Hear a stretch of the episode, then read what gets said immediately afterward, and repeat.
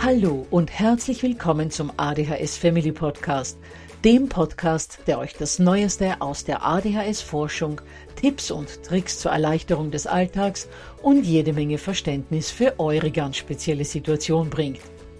Ich bin im Übrigen Anna und war auch einmal eine verzweifelte Mama von einem betroffenen Kind. Aber heute, viele Jahre und mehrere Fortbildungen später, bin ich Expertin für ADHS und eine sehr entspannte Mutter eines mittlerweile jungen erwachsenen Mannes, der trotz dieses Syndroms zu einem glücklichen und beruflich erfüllten jungen Mann herangewachsen ist. Ich möchte euch mit diesem Podcast genau dort zur Seite stehen, wo auch ich vor vielen Jahren Hilfe gebraucht hätte. Denn ich wünsche mir nichts mehr, als dass es euch auch gelingt, euer Kind in ein glückliches und erfolgreiches Erwachsenenleben zu begleiten. Bevor es aber mit der Episode losgeht, lasst mich noch auf zwei Dinge hinweisen. Punkt 1. Ich spreche in meinem Podcast immer nur von ADHS, weil das in der Fachwelt so üblich ist. Gemeint ist damit aber auch immer die verträumte Variante der ADS. Und Punkt 2. Die Werbungen, die im ADHS Family Podcast geschaltet werden, dienen der Finanzierung von Projekten, die der gesamten ADHS Community zugutekommen – denn sie werden für die Produktion von Erklärvideos für Kinder oder für das familiäre Umfeld, für die Informationsweitergabe an Pädagogen, Diagnostiker und Ärzte sowie für spezielle ADHS-Projekte herangezogen. Mehr Informationen dazu findet ihr am Beginn von Podcast 128 bzw. in dem YouTube-Video, zu dem ich in den Shownotes verlinke.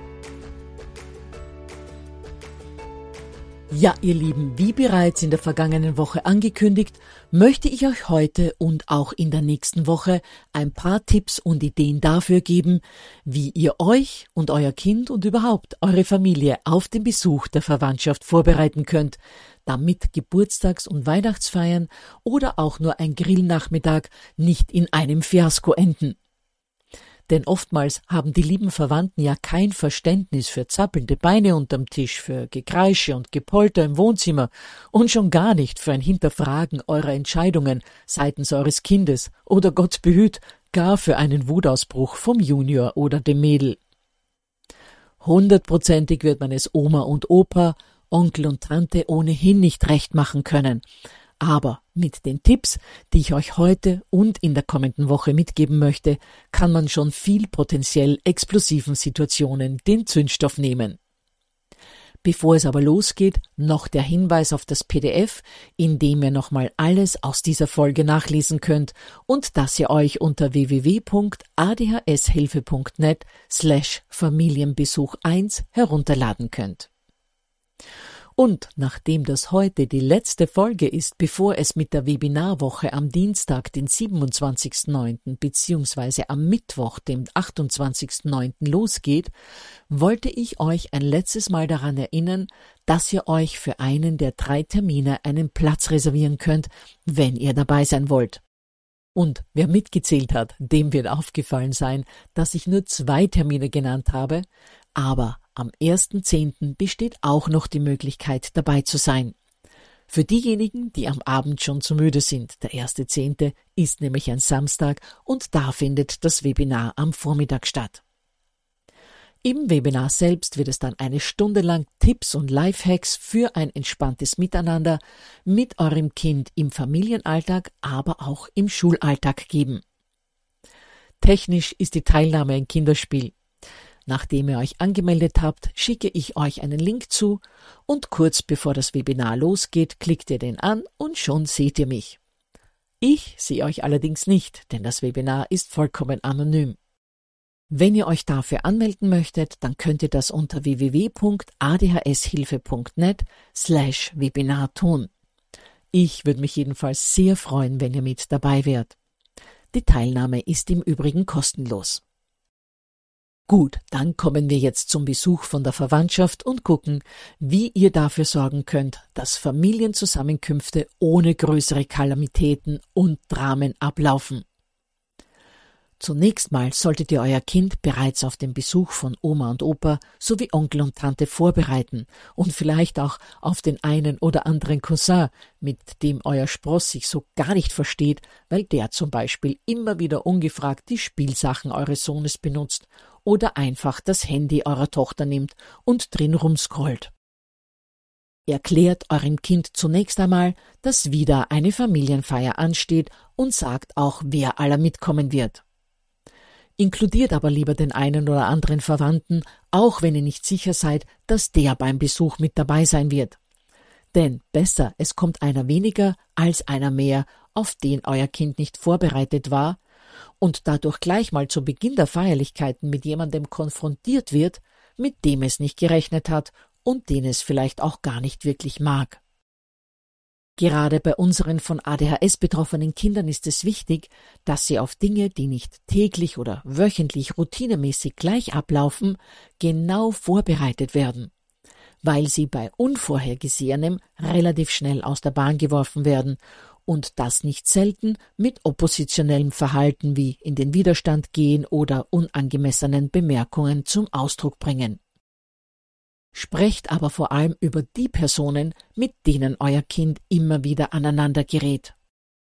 Um jetzt aber während der gesamten Episode nicht ständig Oma und Opa bzw. Onkel und Tante sagen zu müssen, werde ich stellvertretend für sämtliche erwachsene Verwandte, die euer Kind bei solchen Feierlichkeiten immer wieder aufs Chor nehmen oder kritisieren, ab jetzt in Anlehnung an mein Buch Ich dreh gleich durch, immer nur von Tante Alma sprechen.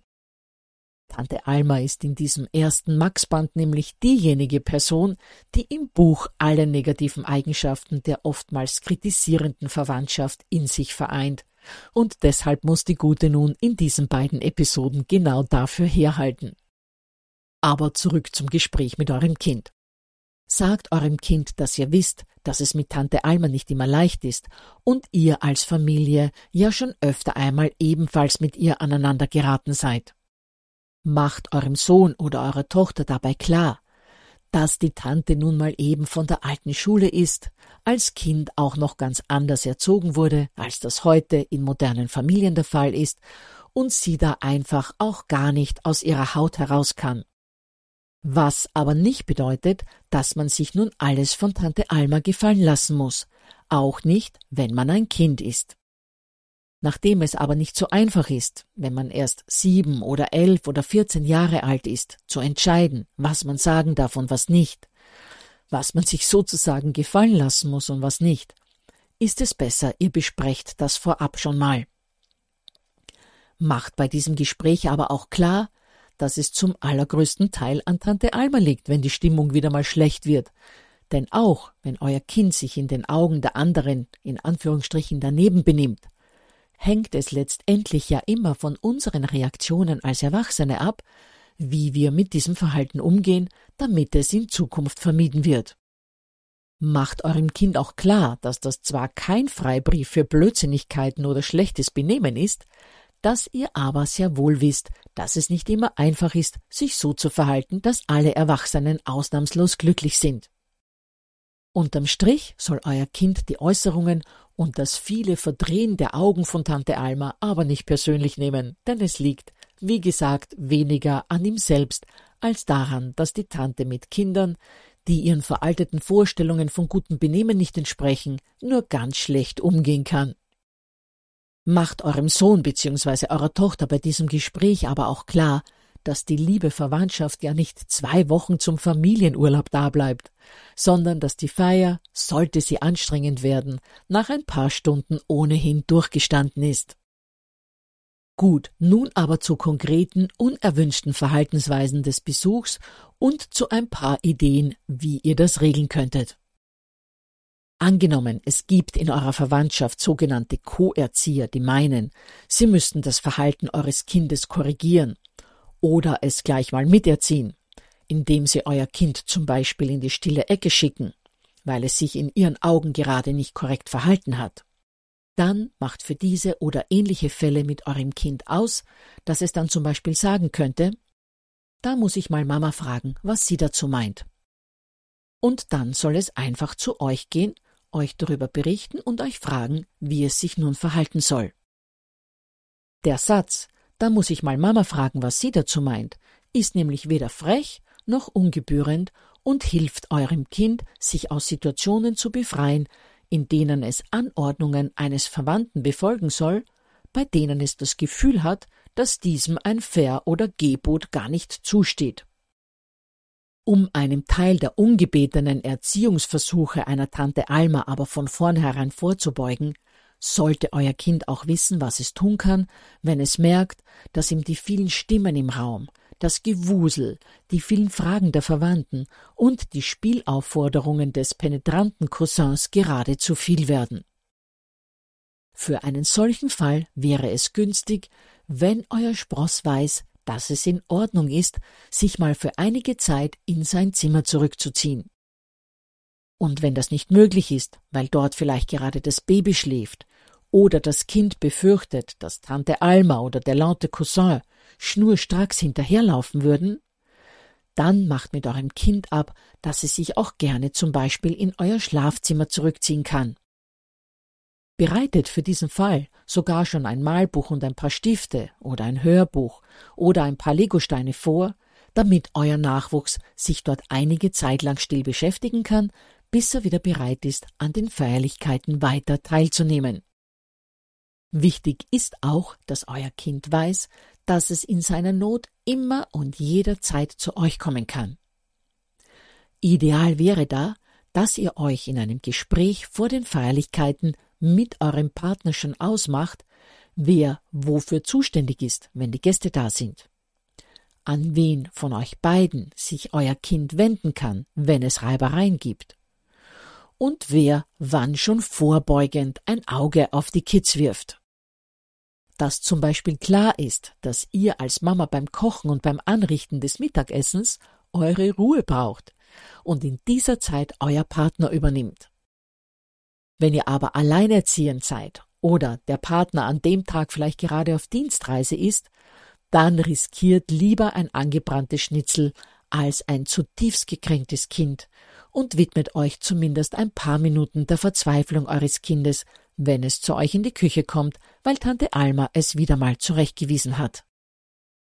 Wichtig ist auch, dass mit eurem Partner sehr konkret abgesprochen ist, was wer den lieben Verwandten entgegnen darf, beziehungsweise inwieweit man sie einbremsen darf, wenn sie den Kids gegenüber übergriffig werden. Oftmals entstehen nämlich aus solchen Bevormundungen und Einmischungen ganz schlimme Ehestreitigkeiten, weil der Partner, der mit Tante Alma verwandt ist, eine zu große Hemmschwelle hat, sie in die Schranken zu weisen, da oftmals gefürchtet wird, dass dann der Familienfrieden gefährdet sein könnte. Klärt also, welche Haltung ihr den kritisierenden Verwandten gegenüber einnehmen wollt, um Streitereien zu vermeiden, sobald sich die Familie verabschiedet hat. Oder noch schlimmer, um Streitereien vor allen anderen zu vermeiden, weil einer von euch beiden schon während der Feier nicht mehr an sich halten kann. Was man auf alle Fälle immer sagen kann, ist, dass man sein Kind lieber selbst erzieht und Ratschläge bzw. Einmischungen nicht möchte. Das ist legitim und das hätten bzw. würden sich gerade die, die bei ungebetenen Erziehungsversuchen an vorderster Front mitmischen, am allerwenigsten gefallen lassen, wenn sie selbst Kinder hätten oder gehabt hätten. Auch ist es wichtig, dass der Verwandtschaft klar ist, dass euer Kind, wenn es sich in sein Zimmer zurückziehen möchte, dort in Ruhe gelassen wird und keiner hinterhergehen darf, um seine Erziehungsversuche dann vielleicht auch noch unbeobachtet im Kinderzimmer fortzusetzen. Und für die Mamas unter euch, klärt sehr konkret mit euren Partnern, dass nichts wichtiger ist als das Seelenheil eures Kindes. Das heißt, dass die Bespaßung und die Bewirtung der Gäste auch gerne einmal fünf Minuten unterbrochen werden sollte und müsste, wenn das Kind verzweifelt ist. Onkel Gernot kann bestimmt auf sein Bier auch fünf Minuten länger warten und Tante Alma auf ihren Eierpunsch sowieso. Gut, nachdem wir aber Kinder haben, die ja tatsächlich öfter einmal ermahnt werden müssen, und an Regeln bzw. Ausgemachtes erinnert werden müssen, brauchen wir gerade bei solchen Feierlichkeiten Möglichkeiten, die Kinder daran zu erinnern ohne dass sie vor der Verwandtschaft vorgeführt werden. Macht euch also für derartige Anlässe mit eurem Kind schon ein oder mehrere Geheimzeichen aus, die dem Kind zum Beispiel signalisieren, dass es sofort mit dem aufhören sollte, was es gerade tut. Also zum Beispiel mit dem Stuhl zu kippeln oder an den Nähten seines Sweatshirts rumzukauen, weil sich sonst Tante Alma wieder bemüßigt fühlt, hier Korrekturen vorzunehmen. Wenn ihr die Aufmerksamkeit eures Kindes aber mit den ausgemachten Geheimzeichen nicht bekommt, weil euer Spross euch zum Beispiel nicht ansieht oder das Zeichen nicht mitbekommt, dann schickt euer Kind einfach um Dinge, die am Tisch fehlen oder die er gerade braucht. So wird es aus seinem Verhalten herausgerissen. Macht aber in euren Vorbesprechungen für diese Feierlichkeiten schon klar, dass ihr das nicht tut, weil ihr selbst zu bequem zum Aufstehen seid, sondern weil das eine unauffällige Art und Weise ist, dem Kind zu signalisieren, dass es gerade mit dem Stuhl kippelt. Ähnliches könnt ihr tun, um eurem Kind zu signalisieren, dass es seine Hilfe anbieten könnte, zum Beispiel beim Abräumen des Tisches. Gerade wenn so viele ablenkenden Faktoren im Spiel sind, können die Kinder darauf vergessen, dass sie eigentlich ihren Teil beim Tischabräumen beitragen sollten. Wenn ihr euch aber ausgemacht habt, dass eure Bitte, Max möge doch mal die Servietten oder einen zweiten Knochenteller aus der Küche bringen, in Wahrheit bedeutet, dass es nun mit dem Abräumen losgehen könnte, so habt ihr euer Kind daran erinnert, dass es mithelfen sollte, habt es aber nicht vor allen gesagt. Und wer sich jetzt fragt, wo der Unterschied zwischen der Aufforderung zum Holen der Servietten und der zum Abräumen ist. Hier ist für das Kind sehr wohl ein Unterschied. Denn nur einmal kurz um die Servietten zu gehen, das ist eine Bitte, die ein Kind gerne mal schnell erfüllt. Die Aufforderung beim Abräumen zu helfen kann jedoch in den Ohren des Kindes, aber auch der Verwandtschaft so klingen, als müsste das Kind zu einer Sache, die eigentlich selbstverständlich sein sollte, extra aufgefordert werden. Gut, ihr Lieben, das war Teil 1 der Tipps zum Familienbesuch. In der nächsten Episode wird es, wie gesagt, mit Teil 2 weitergehen. Dann erinnere ich nochmals an das Webinar in der kommenden Woche, für das ihr euch unter www.adhshilfe.net slash Webinar anmelden könnt und freue mich schon auf die nächste Folge, in der wir wieder einige Dinge besprechen, die dazu beitragen können, dass der Besuch der Verwandtschaft entspannter verläuft.